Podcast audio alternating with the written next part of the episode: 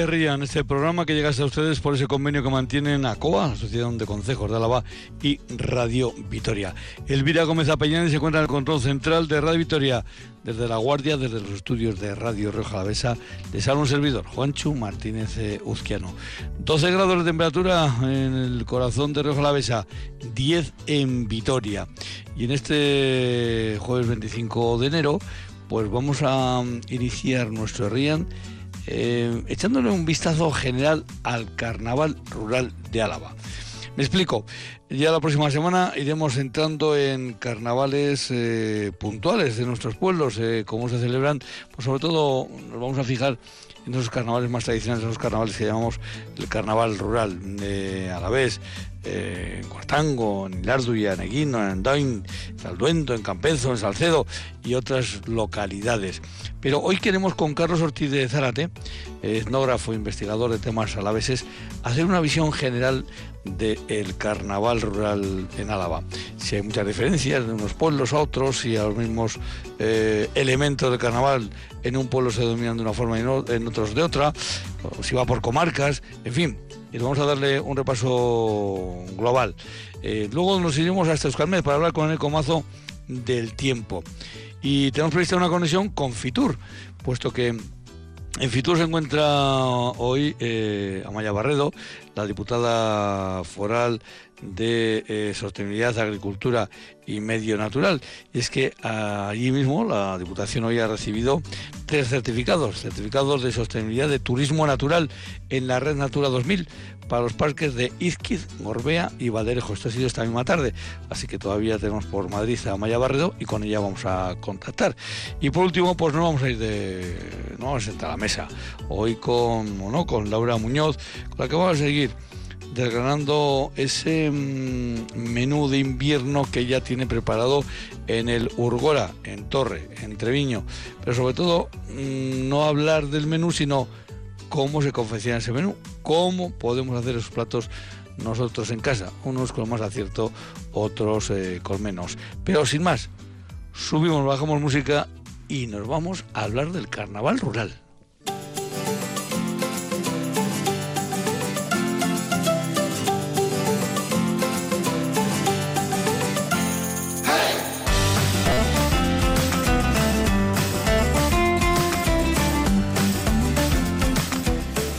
Carlos Ortiz de Zárate, Arrachaldeón, buenas tardes. Arrachaldeón. Carlos, que viene a ser nuestro etnógrafo de cabecera para temas eh, alaveses, para temas de nuestros pueblos, en épocas, eh, bueno, pues concretas. De cómo, en fin, de cómo es la noche de difuntos, Em, eh, y esas celebraciones, hablábamos con él hace unos meses, cuando en otros sitios, bueno, pues hay una, una costumbre, em, en fin, norteamericana que parece que se está, nos está invadiendo por todas partes, bueno, pues hay que mantener esas eh, tradiciones y por eso hablábamos de ello. Y hoy queremos hablar precisamente de cómo es el carnaval rural en Álava. No el carnaval de ciudad, en el que, bueno, pues nos vestimos la cuadrilla y salimos a echar unas copas, pues vestidos, eh, o no sé, de qué personaje televisivo, o mm, el año que viene de, no sé qué historias. No, nosotros vamos a hablar de carnavales que todos los años tienen los mismos protagonistas y que seguro que eh, hay elementos mm, que son muy parecidos entre pueblos, pero que en cada uno se llama también de una forma. Eh, lo primero que te voy a preguntar, mm, Carlos, es si el carnaval rural a la vez es muy diferente, qué sé yo, pues al de Navarra, al de Vizcaya, Guipúzcoa, eh, de esos pueblos que nos que nos rodean. Probablemente eh, más mm, escuchamos más de los del norte de Navarra, ¿no? Son tal vez los que más de los que más oímos hablar, pero no sé si se parece mucho el carnaval rural a la vez a, esos otros esos otros carnavales que tenemos en Euskal Herria. Mira, es increíble el parecido que hay no solamente con otros carnavales de Euskal Herria, eh, sino de incluso de Europa, de toda Europa. Cuando ves un carnaval, eh, que te voy a decir yo, de, del norte de Europa, de Italia, eh, eh, dices, ahí va, pero es posible, pero es posible. Hay unos paralelismos increíbles. Es como si hubiese un denominador común que luego, bueno, se va haciendo matizaciones e incluso yo me acuerdo, me acuerdo haciendo, porque he hecho muchas entrevistas a gente mayor, me acuerdo hablando con una abuelita de Galicia y que le preguntaba y me, y, me, lo, y me describía que, que parecía que estaba en un carnaval del norte de, Navarra, pues con las cubiertas de los bueyes, con los cencerros. Y pero eso hacéis vosotros en, en, su pueblo, en vuestro pueblo. Sí, sí, sí, sí. Entonces, y, y, prácticamente todo, en toda nuestra, nuestra provincia el carnaval era, era muy similar con las cubiertas de los bueyes, una cubierta vieja, porque no, claro, las, las nuevas no se las iban a dejar, porque todo todos los instrumentos o todo lo que, eh, utilizaban no era nada comprado, era de lo que tenían en casa, las cosas viejas. Eh, unos cencerros, eh, mm, pieles, las, las carracas, todos todo, todo, iban al desván, iban a las cuadras, y claro, y que no en lo bueno porque el padre les ponía un piso no, no. había, había lío. Pero mira, ese es uno de los primeros temas eh, eh, importantes que has puesto encima de la mesa. Eh, las vestimentas. Las vestimentas para los carnavales rurales son de buscar en el alto, en el desván, la cámara eh, y me coloco esto y aquel ya capa que era del abuelo o mm, no sé qué chapela que era de aquel tío que vino, en fin, que estuvo eh, trabajando en, en América. Eh, y otros muchos y otros elementos, porque en los carnavales rurales hay gente que se viste con sacos. Sí, claro, porque era uno de los elementos que había en las casas, los sacos de las patatas y demás. Entonces, todo, todo lo, eh, por supuesto, no iban a comprar nada. Es, quizás la única excepción que podría ser igual caretas, porque si, si se disfrazaban de, oso, igual les resultaba muy complicado. Eh, y entonces, en el mejor de los casos, podrían comprar ah, eh, alguna careta, pero todo lo demás hecha, era hecho por ellos. Y luego, la gran diferencia entre un carnaval urbano y un carnaval rural es que el carnaval eh, rural se repite constantemente porque es, es un ritual. En, en, el, en el urbano es fiesta, es fiesta, te disfrazas de lo que sea y sales, te lo pasas como, decías tú hace, hace un momento, te lo pasas bien, una noche alegre y ya está, pero en el rural no, en el rural hay una liturgia, hay un, hay un, hay un ritual que hay que cumplir con mucha, con mucha pulcritud los personajes son los que son, eh, luego todo el ambiente ya puede, puede cambiar, pero si, aparece el, el, Marquitos, tiene que ser el Marquitos, si tiene que ser la vieja que da luz, es la vieja, no es una joven, no, no, es la vieja la que, la que da luz. Claro, claro. Y todo eso porque responde a una concepción muy interesante que no sé si hemos terminado de entender. Bueno, al menos eso parece, porque luego había interpretaciones, ¿eh? pero al parecer lo que se esconde detrás de, esto es la representación de las fuerzas de la naturaleza. Pensemos que estamos em, al final del invierno, está comenzando, eh, ya se, se, vislumbra la primavera en el horizonte, em, y entonces lo que se hace es empujar a la, a la naturaleza para que recobre la fuerza, para que para que empiece otra vez. Y, entonces ellos creían que con el invierno las fuerzas de la naturaleza personificadas em, ponían un personaje, el Marquitos o el Toribio, lo que fuera, serían representaciones de esas fuerzas de, esa fuerza de la, naturaleza. Em, hay que sacrificar las fuerzas viejas, las antiguas, para que nazcan las nuevas. Con un, es, eh, y ahí se ve muy bien representado en la vieja cuando da a luz. Una una eh, es porque ya digo no es una joven es una vieja representando a las fuerzas viejas de la naturaleza que da a luz un nuevo tiempo Hombre, ahora que decías, efectivamente estábamos ahí, bueno, pues eh, el carnaval, pues ya el, invierno ha pasado ya eh, una parte importante, estamos ya de cara a que la Tierra despierte y ahí está el elemento más claro de los de los carnavales más conocidos de Escalerría, ¿no? los de Lans y estas eh, localidades donde los Ampansar, que no son, los, no son exclusivos de, de, Lans, sino de, otros muchos sitios, se supone que con esos cencerros, con esos grandes cencerros van despertando la tierra, ¿no? Sí, y y, y, purificando. Em, a ver, el fuego, el, fuego aparece casi siempre en el carnaval, eso también, es. También, también. Eh, eh, pensemos una cosa, mira, en, en, todos los, las, en todas las narraciones de la creación, antes de la creación surge, está el caos, la creación surge del caos, ¿vale? Entonces, en, esa concepción que tenían antiguamente, que era un, tiempo cíclico, eh, cuando se terminaba, se terminaba un tiempo y empezaba el otro, había un tiempo de caos. Y por eso hay, los carnavales son un tiempo de transgresión. De, bueno, bueno, bueno, ya sabes, sabemos lo que han sido siempre los carnavales. un tiempo de transgresión. Y uno de los, eh, eh, de los, de lo que hay que hacer en ese ritual es la purificación. se purifica con el, con el ruido, el ruido siempre ha sido elemento para ahuyentar los males, los cencerros, las carracas, eh, para ahuyentar los males. El fuego, la hoguera, la hoguera eh, y, y el, el, sacrificio del personaje, porque el personaje no es alguien malo más que malo. No, no, tú cuando ves el personaje carnavalesco hasta, hasta transmite cariño, pues porque no era, no la, no la representación del mal. Eh, lo demoníaco, no, no, no, no, era la representación de las fuerzas de la naturaleza que se, que se han desgastado, que hay que sacrificarlas para que comience una nueva etapa, lo mismo que en el mundo rural, cuando el gallo ya, ya había cumplido su función, se sacrificaba el gallo y se comía y se ponía otro gallo. O el toro eh, se cambiaba porque tenía que ser, ¿entiendes? Ese, ese, ese, ese, eso funcionaba y la transgresión y la transgresión pues lo hemos lo hemos visto cómo se, se expresa a través de, de era, ha sido muy típico los robos los jóvenes cuando pasaban a pasaban a pedir las casas las casas ya se ponían alerta que vienen que vienen le robaban los quesos le robaban las gallinas le robaban los huevos eh, me contaba en un pueblo me contaba en un pueblo que tenían eh, una, un padre que tenía, tenía dos hijos y tenía, tenía dos carneros. Eh, y total que le desapareció un carnero. Y le dice a los hijos, sí, hice a buscar el carnero. Y los hijos, pues varios días buscando el carnero.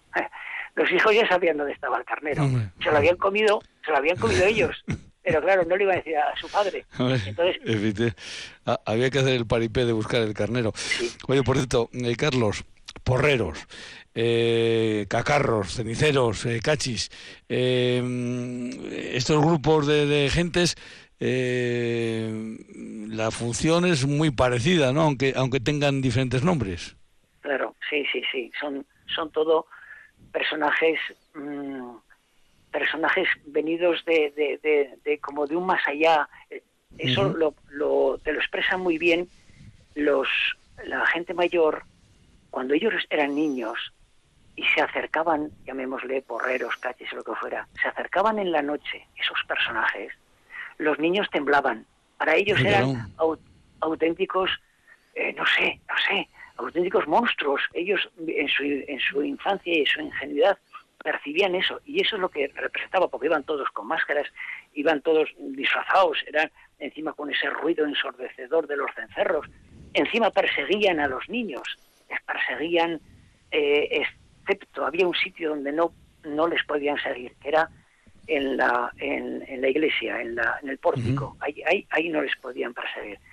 Y, y eso eran, eran como personajes venidos de, un, de un más allá de, de, bueno, sí, sí. Fíjate, ahora que dices la iglesia, estoy recordando aquello de eh, que, por cierto, con los reyes católicos se, se rompió se cuenta para los gitanos. Aquello de que no se podía prender a alguien en sagrado, ¿no? Que si alguien se refugiaba en la iglesia no se le podía eh, detener allí, hasta que precisamente un documento de, eh, de los reyes católicos permite que a los gitanos sí, a los gitanos se les podía prender en sagrado. Son, cosas, en fin, eh, que aunque algunos oyentes haya pensado, dice, ¿y este porque se va tan atrás? Se va hasta, hasta el siglo XV. pero es que los carnavales, algunos de los carnavales rurales de, de Álava, hay documentación clara ya desde el siglo XVIII, eh, pero seguramente serían anteriores y, claro, pues son, cosas que bueno, pues que las de esas tradiciones que no quedaban por escrito, ¿no? Sino que se iban celebrando de, de, padres a hijos y, que se iban celebrando todos los años, sin más, ¿no? Sí, sí, esto, esto, eh, los carnavales pueden tener su origen en un, eh, en un mundo muy antiguo, antiquísimo por, por la, la, concepción que transmiten, por, por la visualización, tiene que ser antiquísimos. Y como dices tú, pues, normalmente no han quedado registrados porque como eran algo muy popular y demás, pues no, no, no, no, no suele aparecer. Y luego, no, pues luego viene, evidentemente, cada uno tiene sus características.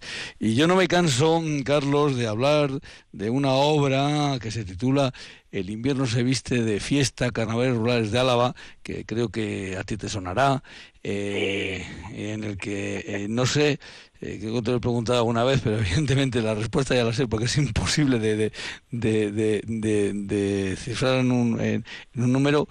¿Cuántas horas, cuántos kilómetros, cuántas fotos, eh, cuántas entrevistas, cuántas, eh, em, no sé, cuántos encuentros hay aquí dentro de, estas páginas? Pues muchísimos, muchísimos, porque una, un trabajo de estos eh, es, es, ir como las hormiguitas, poco a poco. Eh, un abuelo te cuenta una cosa, otro abuelo te cuenta otra, y va recogiendo, va recogiendo, va recogiendo. Además, sabiendo que en los, en, eh, la gente mayor pues va muriendo, como es, como es lógico, y ellos se llevan todos los recuerdos. Si hoy me pusiera a mirar toda la información que he recogido de los carnavales, posiblemente quedaría muy poquita gente de los que de los que me han contado cosas, porque ellos vivieron de niños eh, la última etapa la última etapa de, de, los de los carnavales. Y ya pues ya... Claro, hay que recordar que a partir de precisamente de 1969, cuando se quedan prohibidos, eh, pues hay un periodo muy largo hasta el 75, ¿no? Eh, es cierto que, que en algunos de nuestros pueblos, cuanto más pequeño era el pueblo, más fácil eran de hacer porque digamos que había menos ruido, era solo como una cosa interna, pues eh, no, no se llamaba la atención, ¿no? De, de, en este caso de la Guardia Civil, ¿no? Y entonces, bueno, pues en algunos pueblos sí que se han mantenido, eh, bueno, pues por lo menos eh, de alguna forma testimonial esos, esos carnavales durante también esa época franquista, cosa que ha sido absolutamente fundamental luego para la, para la recuperación, ¿verdad?, de, de estos carnavales. Sí, mira, en eso hay hay dos pueblos que me llaman la atención. Uno es Ocariz. Ocariz. Eh, sí, en, en Ocariz se ha mantenido este, un carnaval em, muy a nivel local, ¿eh? muy eh, de tal manera que, claro, ahora pensemos en la época en la que estaban, en, la que estaban prohibidos los carnavales, ellos estaban atentos, se subía uno a la torre y, si se acercaba alguien, sí, sí, así me lo contaban. O sea que eran, eran carnavales con vigía. Sí, y se acercaba a alguien extraño y de repente desaparecían todos. Miraban a ver quién era, ah, pues fulanito, salían todos otra vez y seguían la fiesta. Pero si venía alguien extraño, allí no encontraba a nadie. Había habían desaparecido todos, estaban metidos en un borde, estaban en una cuadra o lo que fuera, hasta que ese, ese personaje no marchaba. Y luego, por otro lado, hay otro carnaval de lo que me contaban los mayores, es en, en, en Bóveda en Bóveda ese carnaval se debió hacer eh, prácticamente de manera ininterrumpida. Y es que yo creo que utilizaron algún utilizaron algún otro nombre, pues imagina nombre eh, fiesta de primavera, yo no sé, no sé cómo se las arreglaron, pero debió, debieron mantener los carnavales y además, vamos, que iban todo el iban de, todo el entorno de Valdegovía, de la parte de Burgos, se va a montar un carnaval impresionante y no tuvieron no tuvieron pega, utilizaron alguna alguna manera de escape. Luego también hay cosas que a mí me llaman mucho la atención, lo he comentado contigo alguna vez. Eh, en la comarca donde yo vivo, eh, ese carnaval rural como bueno pues eh, eh, como se vive en Salcedo como se vive qué sé yo en, en Campezo en Saldondo pues no no yo no lo he conocido ni, ni, ni tengo referencias pero es curioso que sí hay actor de carnaval curiosamente cuando pasó ya todo, porque, claro, porque si, si marcamos carnavales que son previos a la cuaresma, pues cuando ya ha pasado la cuaresma, cuando ha pasado absolutamente todo la Semana Santa, eh, tal, pues cuando llega Pascua, pues resulta que se le juzga al Judas, el morir del Judas y la Judesa, y, son actos de carnaval 100%. Sí, mira, eh, eh, en parte es una reacción normal. A, la, a la autoridad llega un momento que no le gusta, mm, bueno, a nadie, a nadie nos gusta que nos critiquen, y a la autoridad menos, menos que decir que tiene más, más posibilidades de, de impedirlo. Entonces, si no es de una manera, es de otra. El carnaval era una manera, era una especie de válvula de escape social, donde eh, era el momento donde se podía criticar eh, al alcalde, al cura, al no sé qué, a no sé cuántos, además del, del pobre cojo o el cheposo o, el, o el gitano, los gitanos que aparecían por ahí, etcétera. Bueno, entonces la autoridad, eh, en muchos casos hartos de, de, de, de, ese desfogue social, empezaron a, poner pegas, hasta que, bueno, consiguieron, consiguieron prohibirlos. Pero claro, puesta la ley, puesta la trampa. Eh, si no nos dejan a celebrar el carnaval, celebramos esta fiesta de otra manera. Y entonces nos encontramos con personajes, con disfraces. Por ejemplo, el, en, en Cuartango. En Cuartango, los restos del, del carnaval que ahora eh, se, se celebra estaban eh, asociados a Santa Agueda. Salían los, los, el poco, los pocos recuerdos que quedan, salían vestidos con las pieles, con los cencerros y demás, eh, pidiendo por en, Santa Agueda. En otros sitios es lo que dices tú, el Judas. El Judas, que es el mismo personaje que el Marquitos, que el Toribio, que el no sé qué, pero desplazado al, a, al, a la Pascua, a la, resurrección. y, y, te lo encuentras, y en otros sitios ¿eh? te encuentras este mismo fenómeno. en, Salinas de, de, Añada, sin ir más lejos también. Ahí está el, el, Judas. Bueno, pues eh, ahora que has comentado, en algunos casos, Santa Águeda eh, se fusiona con el, con el propio carnaval. Eh, claro, es cierto que en el calendario, pues habitualmente eh, hay años que están tan cerca, tan cerca, tan cerca que hasta pueden llegar a coincidir las fechas. Pero sí es que es cierto que, que hay en algunos sitios esa mezcolanza ¿no? de, de esencia del, antiguo carnaval rural y, la celebración de Santa Águeda. Claro, lo, que, lo que estamos comentando son fechas que coinciden tan cercanas, tan cercanas, que claro, la gente, los, la gente les podía decir, oye, oye, oye, habéis de venir a pedir por Santa Agueda y ahora otra vez venís a pedir para el carnaval, eh, bueno, y, igual pues se, se podía reducir a, uno de los a una de las, de las jornadas. Pero sobre todo es lo que comento. Vale, no nos dejan salir en carnaval, nos lo han prohibido, bien, pero nadie nos dice cómo tenemos que salir en Santa Agueda. y si salimos con si salimos disfrazados o no ya es cosa nuestra. Entonces esa es una una de las escapatorias que, que tenían para poder celebrarlo para poder cumplir eh, la norma a la, que me dictaba el gobierno y a la vez hacer lo que ellos querían. Un veterano vecino de Navaridas hace unos años me comentaba que eh, una parte de, que, algo que hemos hablado también aquí alguna vez, ¿no? De la importancia que tenían las fiestas en invierno en, el mundo rural a, la vez, que eran más potentes que, las de las de verano, muchas de ellas mucho más tradicionales.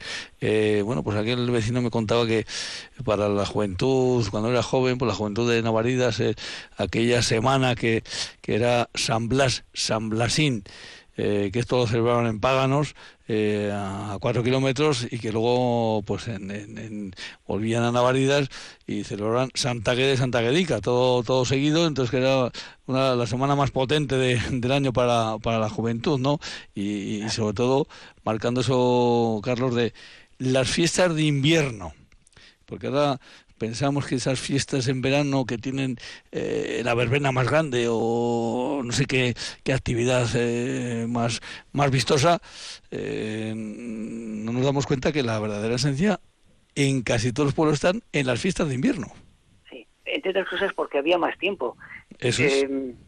Y, y luego, a ver, los jóvenes de aquella época pues aprovechaban normalmente tenían una vida muy controlada de, del campo y demás. Pero ahora imagínate en, en, en, Santa Águeda que se iban de fiesta y que a veces no volvían en tres, en tres o cuatro días a casa. ¿eh? eh se quedaban a dormir, se quedaban a, dormir en, los pajares. Eh, bueno, bueno, bueno, eran los reyes, eran los reyes del pueblo en aquellos días. Sí, sí. y hablando de reyes, ahora me ha venido a la memoria también eh, que también tiene cierta forma eh, carnavalesca, ¿no? el, rey pájaro, eh, que tengo decidido se por ejemplo, en el Villar y no sé si en alguna otra localidad, en la que también el, al joven, a uno de los jóvenes les nombraba, pues eso, el jefe del pueblo durante unas horas, algo que también aparece en algunos carnavales, ¿verdad? Mm. Mira, no conozco, eso, no, eso, no, eso no conozco. Pues mira, el rey pájaro, pues te, te pondré en contacto con, eh, eh, con un estudioso también de, del Villar que lo está intentando recuperar y, está buscando además, ha encontrado precisamente conexiones eh, en otros lugares del mundo, es muy curioso. Oye, hablando por cierto de otros lugares del mundo, ¿sabes que cuando picas en internet mm, carnaval rural, a mí por lo menos lo primero que me ha parecido es el carnaval rural andino? Vaya, vaya, vaya. Que, que, también es una llamada a la tierra, que a que a, la fertilidad de la tierra. O sea que, bueno, algo algo tiene que, que ver. Eh, de luego lo que no tenemos... Por... Sí, sí. Sí, las cosas, las cosas no han cambiado, no han cambiado tanto. Em, eh, pensemos, por ejemplo, el, el, personaje que te, te comentaba de, del carnaval de la, de la vieja. Esta, este personaje, los, los romanos ya, ya lo, lo, tenían. Era, eh, eh, incluso hacían la quema de la vieja. Fíjate, los romanos, ¿eh? Y, en, y, en, y en Polonia eh, hay el personaje de ese personaje se, se llamaría Morzana o Morz y, era era una representación ahí se ve es una, una representación del invierno es un pelele de paja que se lleva en procesión etcétera y que cuando lo cuando queman ese personaje en su lugar colocan eh, un árbol decorado con, con flores, con, con, cintas, con, con, huevos, etcétera. Es decir, muere el invierno y aparece la primavera. Ahí, en ese personaje lo vemos muy, muy claro representado. Pues ahí está. Bueno, pues hoy hemos hecho con, con Carlos eh, Ortiz Zarate este, esta visión general del carnaval eh, rural a la vez. Eh, ya la próxima semana eh, pues iremos ya buscando pueblo a pueblo esos eh, carnavales en Cuartango, como decía, en Lilardo, Aguino, Andoin, Alduendo, Campezo, Salcedo y otras localidades más, que yo me he apuntado aquí, por ejemplo, esa de Ocariz o Bóveda, seguramente recuperaremos también esos, esos temas de, de esos pueblos. Carlos, pues como siempre, un placer y muchísimas gracias por haber estado con nosotros. Un placer estar con vosotros, muy bien. Agur. Sí, agur. Agur.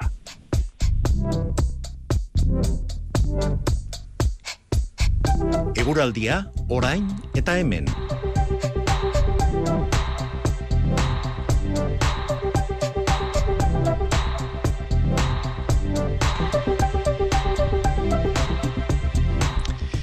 Eneco Mazo, Arrachaldeón, buenas tardes. Arrachaldeón, ¿qué tal? Bueno, pues seguimos unas temperaturas eh, templaditas, vamos a decir, eh, por, eh, por, por, tierras de Álava, ¿verdad? aunque yo no sé, igual es que tenía yo mal el, termómetro, pero es que es que he visto a, mediodía que me marcaba 20 grados. sí, estaba bien, estaba bien. Estaba bien, vaya, vaya. Sí, bien. de hecho, hoy hemos superado los 20 grados en bastantes puntos de Álava y hemos batido incluso los récords que tuvimos ayer. Eh, de temperaturas máximas para, para estaciones alavesas en enero, pues los hemos superado hoy también. Y hemos llegado a rondar los 22 grados en la estación de espejo, 21,7, que ha sido la máxima de la red. Así que un día eh, muy caluroso, eh, teniendo en cuenta que estamos en enero, evidentemente, con algunas cosas curiosas, como que, por ejemplo, pues hemos tenido heladas y sin embargo en algunas estaciones en las que ha habido heladas, por ejemplo en Espejo que hemos tenido 0,9, casi una de las temperaturas más bajas de la red, pues luego hemos tenido la temperatura máxima más alta de la red. Así que hemos tenido. Eso sí que es amplitud, es amplitud térmica. Eso ¿eh? es. y tanto... Más de 22 grados de, diferencia entre las temperaturas a eso de las 8 de la mañana hasta cuando ha sido la máxima, que ha sido a las 4 y 20. Vamos, que en cuestión de la ropa que te pones para salir a la calle, eh, el, recorrido íntegro, ¿no? De, eh, en este caso, del armario, de salir pues eh, bien cubierto a luego, bueno, pues ponerse en mangas de camisa. Y para mañana, y para pasado, bueno. y si se puede para el otro. ya, sabes que mañana, adelante, mañana, mañana sí. baloncesto, entonces, pues... Sí, sí, sí, no pasa nada. Eh, de aquí en adelante vamos a tener un poquito más de nubosidad, pero van a ser sobre todo nubes medias y altas y en general el tiempo va a ser soleado. Eh, con alguna excepción a primeras horas de las mañanas, porque se puede formar un poco de niebla en algunos puntos y le puede costar un poco levantar, pero en general va a predominar el tiempo soleado, pero sin el cielo tan despegado como lo hemos tenido hoy. Y en cuanto a las temperaturas, eh, las diurnas van a ir bajando, aunque se van a mantener en valores otoñales, no van a bajar a temperaturas frías pero sí que van a ir bajando y ya mañana van a ser 2-3 grados más bajas, el sábado volverán a bajar y el domingo eh, también bajarán otro poquito más y ya acabaremos eh, la semana pues en torno a los 14-15 grados de temperatura máxima, que son unas temperaturas otoñales, pero ya lejos de las temperaturas primaverales que hemos tenido hoy. Y las temperaturas mínimas, pues en general se van a mantener en valores fríos, pero con eh, sin, sin, heladas o con heladas tirando a muy ligeras, es decir, en algunos puntos pues podemos bajar de 0 grados, como está pasando estos días, pero en general nos mantendremos en valores positivos. Y el viento predominante va a soplar del sur a partir del sábado. El viernes todavía vamos a tener viento del norte por la tarde, que es lo que va a hacer que bajen un poco las temperaturas eh, máximas, pero a partir del sábado y el domingo vamos a tener un viento del sur que va a ir cogiendo un poquito de fuerza y el domingo igual sí que lo notamos un poco con alguna racha fuerte. Bueno, pues es lo que hay. Eh, la próxima semana pues no le tocará a Eneco, le tocará a un otro compañero o compañera, pero seguiremos aquí contactando con Euskalmed más o menos hasta, estas horas. Por esto, Eneco, mm, vaya trancazo, ¿no? Eh, sí, sí, sí. Eh, es lo que tiene la amplitud térmica también. tiene exactamente, la amplitud térmica, efectivamente. Efectivamente. Es, lo que tiene. Eneco, pues un abrazo y hasta la próxima. Agur, agur. Un saludo a todos, Agur.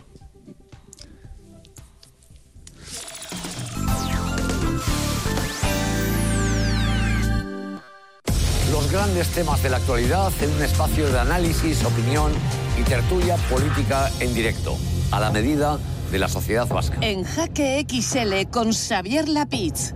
Esta noche en ETV2.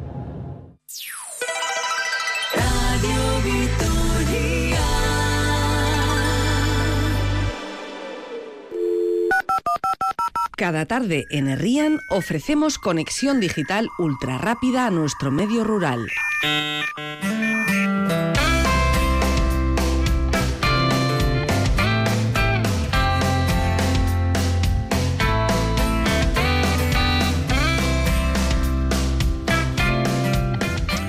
Pues vamos a contratar, como decíamos, a tener una conexión con Fitur. Mm, eh, y por ahí está Amaya Barredo. Amaya Barredo, Arracha buenas hola, tardes. Hola, buenas tardes. Buenas tardes, hola. Podemos escuchar de fondo el ambientillo de, de, Fitur. Eh, por cierto, para aquellos que, que, no hemos estado nunca en Fitur, eso tiene que ser muy grande, ¿no? Pues yo la verdad que solo he podido visitar de momento un pabellón y pocos stands, pero la verdad es que impresiona muchísimo. Pues una feria, vamos, con mucho despliegue de imagen, de color, de fotografía de recursos sobre todo pues naturales y la verdad es que sí que, que, es, muy bonita, muy bonita, una feria muy bonita. Y evidentemente pues muy, muy amplia, ¿no? Y desde un tiempo a esta parte en el que el turismo natural eh, va ganando terreno, pues eh, eh, para la Diputación Foral de Álava supongo que es más que importante que tres parques en los que tiene implicación el territorio a la vez, el de Izquiz, el de Gorbella y el de Valderejo, pues que hayan recibido los certificados de sostenibilidad de turismo natural en la red Natura 2000, supongo que es una gran satisfacción. Pues así es, ¿no? Llevamos eh, pues de una manera progresiva eh, creciendo el número de visitantes en pues en estos espacios naturales, ¿no? Pues quizá porque bueno, desde lo que hemos vivido, ¿no? Y esas pandemias y estas desgracias, la gente pues sale más, sale a respirar, sale a contactar con la naturaleza, sale a disfrutar de ella y la verdad es que está creciendo año a año el número de visitantes de nuevo a los espacios naturales y lógicamente pues estos tres espacios, Gorbella, Izqui y Valderejo, son unos espacios que por sus características y sus valores naturales pues ofrecen una especificidad que gusta mucho al ecoturista y bueno y van incrementando las visitas y a día de hoy pues eh, manejamos unas cifras la verdad de visitantes en los cuatro parques donde de alguna manera atendemos y gestionamos muy directamente pues de más de medio millón de visitantes al año por los centros de interpretación y bueno pues obtener un reconocimiento de, desde luego de estas características donde al final reconocen ese trabajo de, del ente gestor, ¿no? que en este caso la Diputación y de los agentes medioambientales, ¿no? en pro de combinar pues la conservación de la naturaleza con ese uso público, ¿no? y ese visitante o ese turista, pues la verdad es que, que es de sentirse muy orgulloso. Bueno, ya, ya les he felicitado a todo el equipo, que me parece que vamos el trabajo ha sido de ellos y que lo han hecho muy bien. ¿Qué, ¿Qué, viene a significar ese esos certificados? ¿Qué es lo que qué es lo que valoran esos certificados de sostenibilidad? Pues es una certificación que bueno que tras una solicitud previa lógicamente voluntaria y gratuita, porque aquí no hay tampoco ningún coste, ¿no? Que puedas decir, bueno, pues al final se compran, no se venden, ¿no? Son unos unos certificados que emite el Ministerio de Transición Ecológica y Reto Demográfico, aquellos espacios naturales o aquellos aquellas empresas que trabajan también dentro de estos espacios naturales. En el caso nuestro de gestores, ¿no? Aquellos espacios que se comprometen de alguna manera eh, a establecer un programa de trabajo una vez que se hayan identificado pues cuáles son las amenazas ¿no? y los riesgos que puede generar un turismo en ese espacio y esos riesgos acompañarlos de unas actuaciones que lógicamente eviten y minimicen o prevengan los mismos y en su caso actúen si se producen, ¿no? De tal manera que te exigen a tener un programa de actuaciones eh, y te certifican, bueno, te auditan su cumplimiento, te exigen de alguna manera a controlar esos riesgos, a reducir esas amenazas, a hacerlas una, hacerlas, hacerles un seguimiento. A las empresas que participan en estos espacios también tienen que hacer un programa de trabajo, lógicamente, en, pro, en este caso de que ellos son sostenibles como empresa, pues a todos los niveles, gestión de residuos, gestión de contratación, eh, bueno, pues cómo, cómo gestionan también sus instalaciones, pero además también se les exige que contribuyan con el ente gestor de alguna manera a trabajar eh, con el turista o el visitante en una educación de los valores ambientales de esos espacios, en un respeto a ese, a ese espacio, esa fauna, ese ecosistema, ¿no?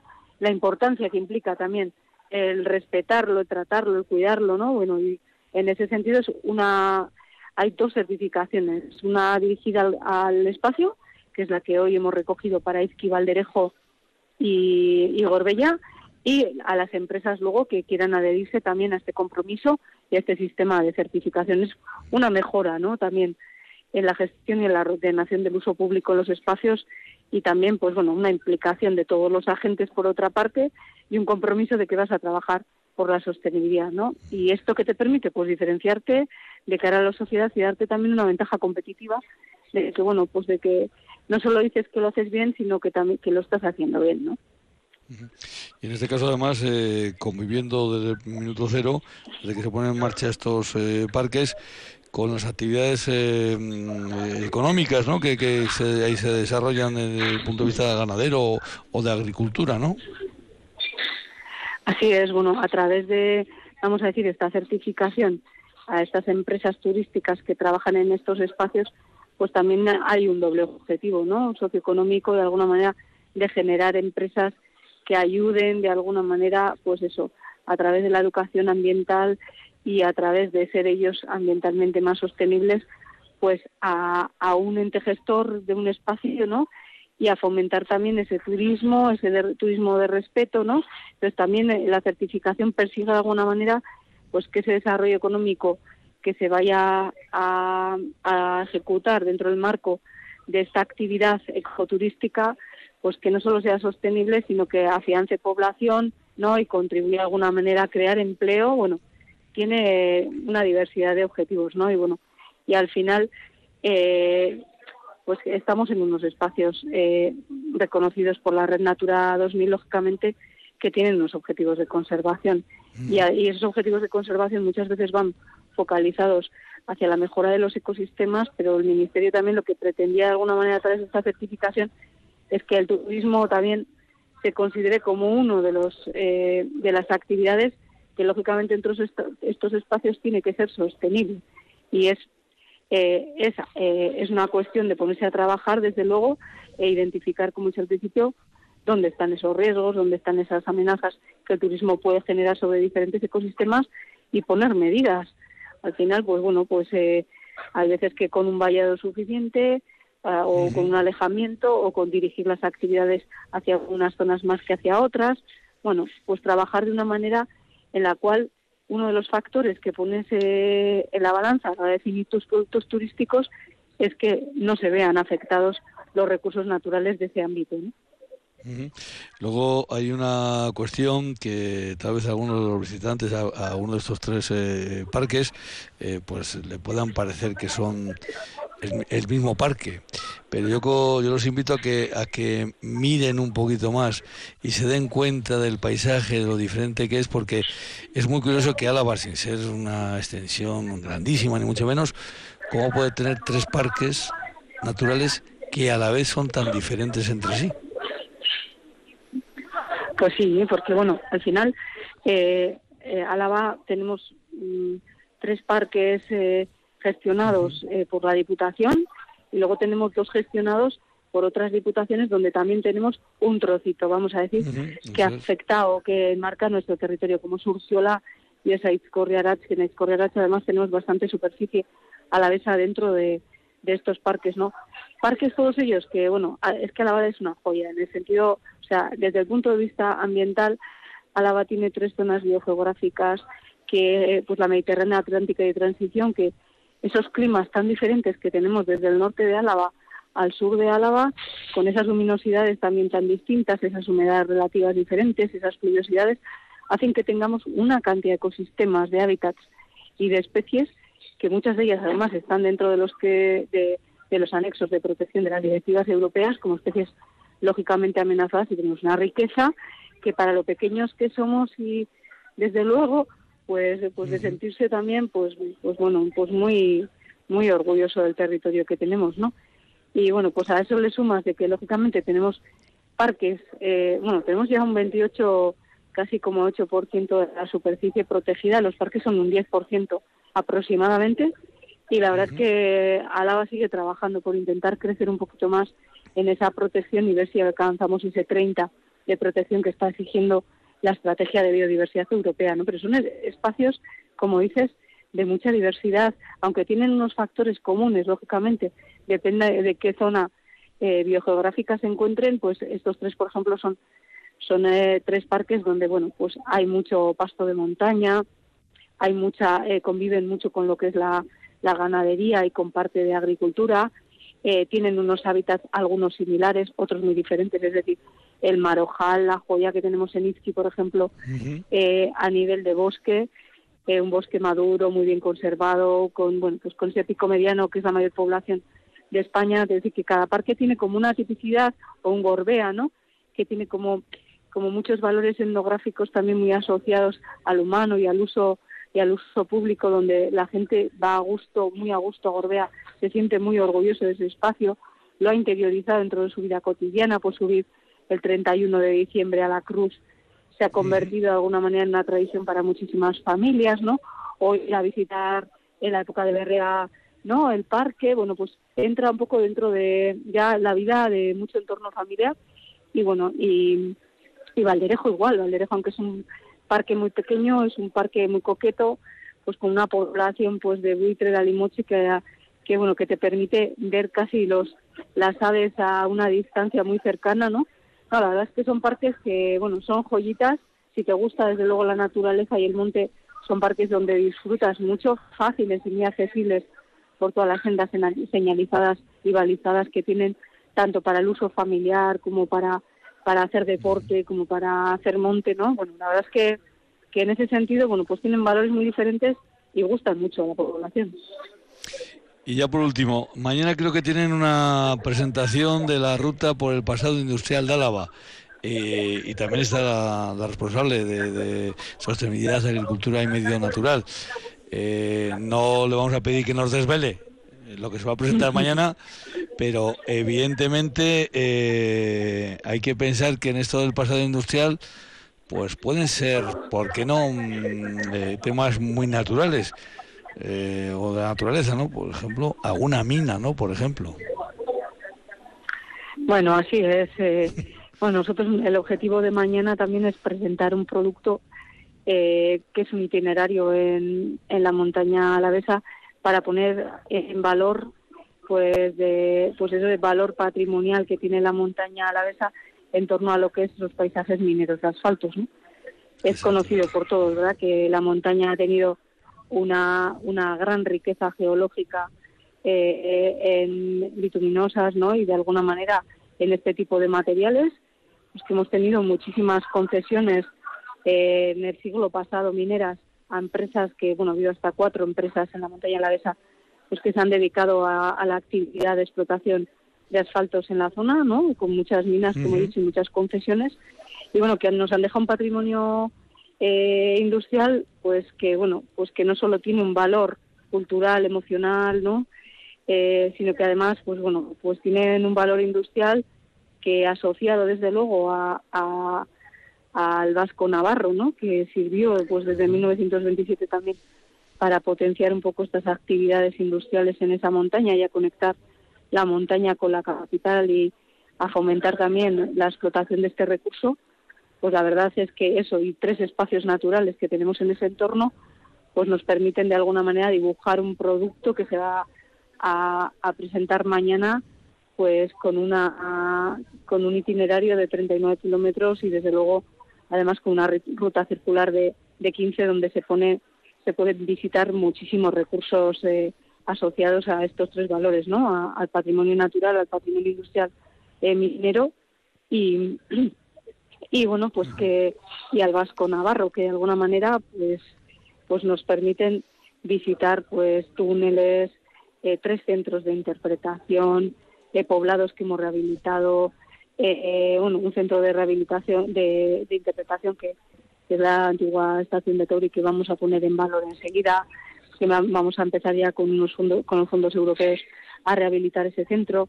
Bueno, al final es un producto muy bonito eh, que puede poner en valor y desarrollar también bastante actividad económica futuro en la montaña alavesa y que desde luego pues ensalza pues tres de los valores y los recursos que tiene la montaña para, para fomentar el ecoturismo.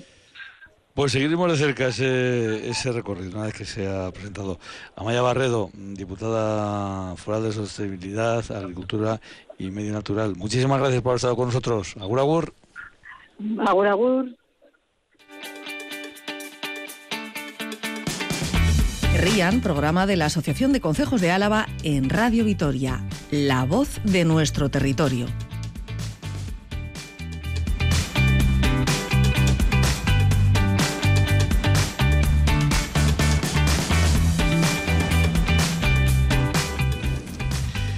Lo primero, pedirle disculpas a nuestra invitada Laura Muñoz, a la que yo le había dicho, le había mandado un mensaje.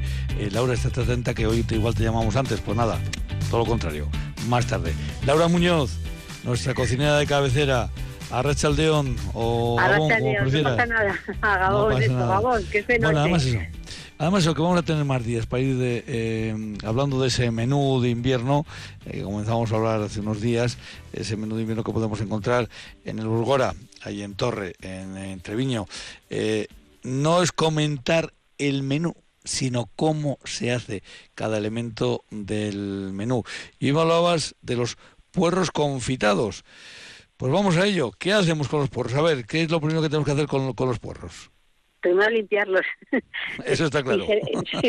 limpiarlos porque, bueno, hay métodos muy fáciles, ¿eh? porque al final el puerro, eso, al estar dentro de la tierra, pues aunque normalmente ya no los venden bastante limpios, pero siempre puede quedar algo de tierrita así y te, y te estropea un poco los uso. Entonces, una de, de limpiarlos, que eh, un, método suele ser la parte verde de lo que vayamos a desechar, eh, es justo cortar al límite, hacer unas incisiones y meterlo debajo del grifo. Entonces, eso ya eh, esa propia humedad del lavado del grifo lo que hace es expulsar también, abrir un poco el, el porro en sí y, saque, y, de esas vetas sale el, resto de la tierra que, pueda quedar. Secarlos bien y luego cortarlos a, la medida que nos guste para, para confitarlos y es, es un plato riquísimo porque aparte de, una manera de, comer el puerro que es cocido que eh, para ensalada con su vinagreta y tal, confitado en aceite, eh, se suaviza muchísimo. O sea, se tienen que introducir cubiertos de aceite de oliva, en, este caso lo hacemos con aceite de oliva, con un poquito de sal y se ponen a, baja temperatura en el horno, eh, pues entre 80, 90 grados, no hace falta ni llegar a 100, o sea, entre 80 y 90, a una temperatura baja y se, se van dejando ahí hasta que que em, vemos que, que, cambian de color, que ya están cocinados, cocidos. Eh, ¿Se puede acelerar eso? Pues tapándolos con, con papel de aluminio, que entonces se concentra un poquito más el calor y entonces también vemos ese proceso que se acelera y nada, y es y queda, es un sabor muy sutil, muy rico. En, en este caso luego lo sabemos, a veces los ponemos también eh, un poco en la brasa, pero bueno, que simplemente así cocidos están exquisitos, muy bueno y luego pues lo que hacemos es rellenarlos. ¿Qué, qué relleno le vamos a poner a esos eh, em, eh, puerros? Pues en, en este caso, como lo tenemos dentro de los entrantes, en lo que siempre ya sabes que jugamos con una receta un poco eh, pues sin carne ni pescado, vegana, vegetariana. Bueno, pues en este caso lo que hacemos es rellenarlo de, de boletus, que también estos los hemos eh, asado en el horno, están glaseados así con aceite y, sal nada más en el horno y luego muy picaditos y, y con queso vegano que es eh, eh, normalmente se, se suele bueno el que estamos trabajando ahora está elaborado con leche de coco con con me parece que lleva algo de anacardo pues no sé si eh, suele venir, o sea, lo suelen vender así, ¿eh? Nosotros hay, veces que lo hemos elaborado porque a base de o sea, un queso vegano se puede elaborar con levadura nutricional y con, y con anacardos, pero en este caso es tipo eh, dan, entonces está eh, cortado en tiritas y mezclado con esas setas y eh, luego terminados también un poco con un golpe de horno, entonces que se funde, se llega a fundir igual, ¿eh? aunque no sea eh, le llamamos queso pues porque tiene un sabor muy parecido. Y luego también le ponemos otras sitaques que también están eh, salteadas y van encima. Y luego pues para darle otro toque como más de volumen y más más presentado en, mesa lo que hacemos es con la patata azul la patata violeta que ahora también se está cultivando por por pueblos o sea, eh, al principio era muy raro la, la solíamos comprar pues de, que venía de Francia y así pero ahora eh, ya yo creo que básicamente en los, en los mercados encontramos porque si hay eh, algún eh, alguien, algún becerrita retal tiene tierra ácida, por ejemplo en la zona norte o en algunas partes de Álava, han, han cultivado también la, la patata esta morada. Ah, la, patata morada azul, sí. Sí, la, la, patata azul. Y entonces esa es hacer un puré que tiene tiene una peculiaridad que para que te quede para conservar ese color, cuando queremos hacer un puré hay que echarle el agua para la cocción eh, básicamente hirviendo porque lo que hace es que le para las ah. enzimas de que le hacen perder el color, se, se fijan, se quedan, eh, eh, se, se, neutralizan, no, no sé, la verdad es que se, se, se quedan en, en, ese caldo que le hagamos de echar, no se pierde, no, no se oxida y ya directamente le echamos un poquito de sal, lo cocemos, lo trituramos y luego lo, es extenderlo eh, para hacer ese crujiente que en este caso estamos sacando en el plato, lo que hacemos es estirarlo en un papel de horno de estos de siliconados o en un silpat y lo más eh, finamente posible para que se deshidrate. Y no hace falta meter en el horno. ¿eh? Esta temperatura ambiente, la patata, si está como tiene el almidón, si la extendemos muy, muy fino, eh, casi de un día para otro se ha deshidratado. Entonces, porque además vemos que se levanta, se ahueca y queda y encima y además es que intensifica el color, ¿eh? Pero eso, eso eh, para eso lo que te digo, tenemos que echarle el agua hirviendo muy caliente, triturarlo y hacerlo todo muy rápido. O sea, Laura, que esa, eh, yo estoy viendo la fotografía de, de, este plato y, y el, esa banderola que, que, que, adorna el. Como un pañuelo, nosotros le llamamos como pañuelo, pañuelo. O sea, eso es patata. Es patata, sí, sí. Eso es patata. mira, con la batata se van a hacer eh, unos crujientes y unas presentaciones muy, muy vistosas y ricas, porque al final es una base de patata. La batata al tener el almidón, cuando se deshidrata, de hecho, si hacemos un puré y lo dejamos, eh, ya, ves que se empieza como a deshidratar por el por, por, los, por el filo, de, por ejemplo, del bol donde hemos servido.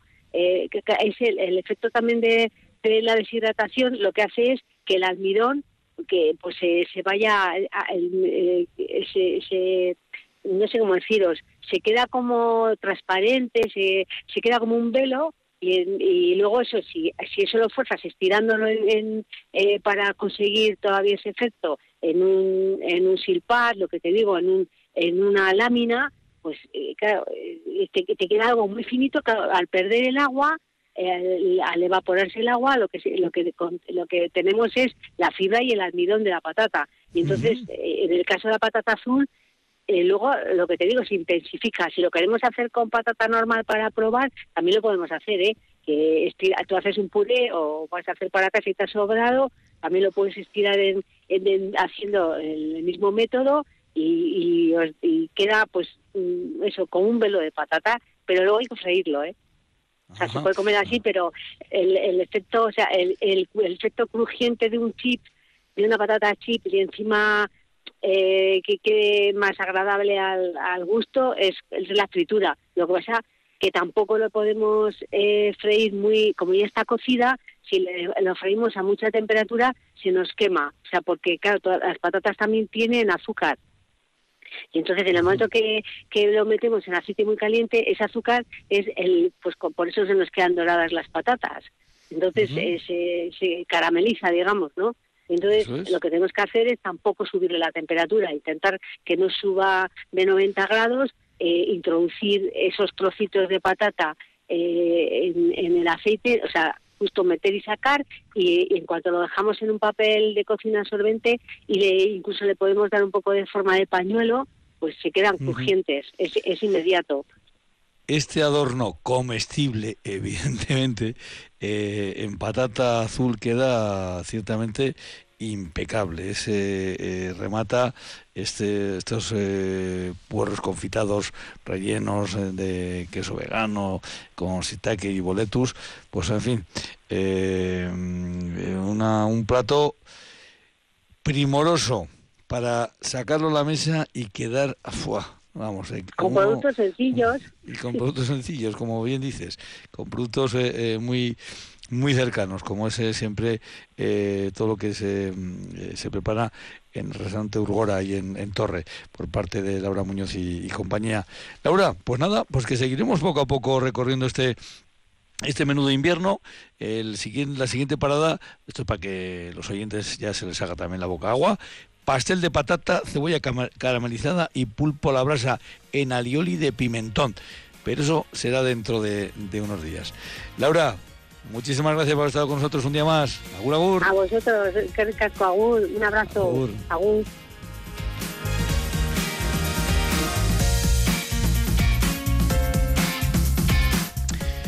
Y con el tiempo sobre los talones, como suele, nos suele ocurrir, pues eh, despedimos aquí a Rilla este programa que llega hasta ustedes por el convenio que mantienen Radio Victoria y ACOA, la Asociación de Consejos de Álava. Elvira Gómez Apeñez está en el control central de Radio Victoria y desde la guardia de los estudios de Radio Roja les ha hablado un servidor, Juanchu Martínez Usquiano. El próximo lunes, mañana no hay eh, Rían porque tenemos doble sesión deportiva, Pasconia-Valencia en la competición europea y Almería a la vez en competición de primera división de fútbol. Hasta el próximo lunes. Agur, agur.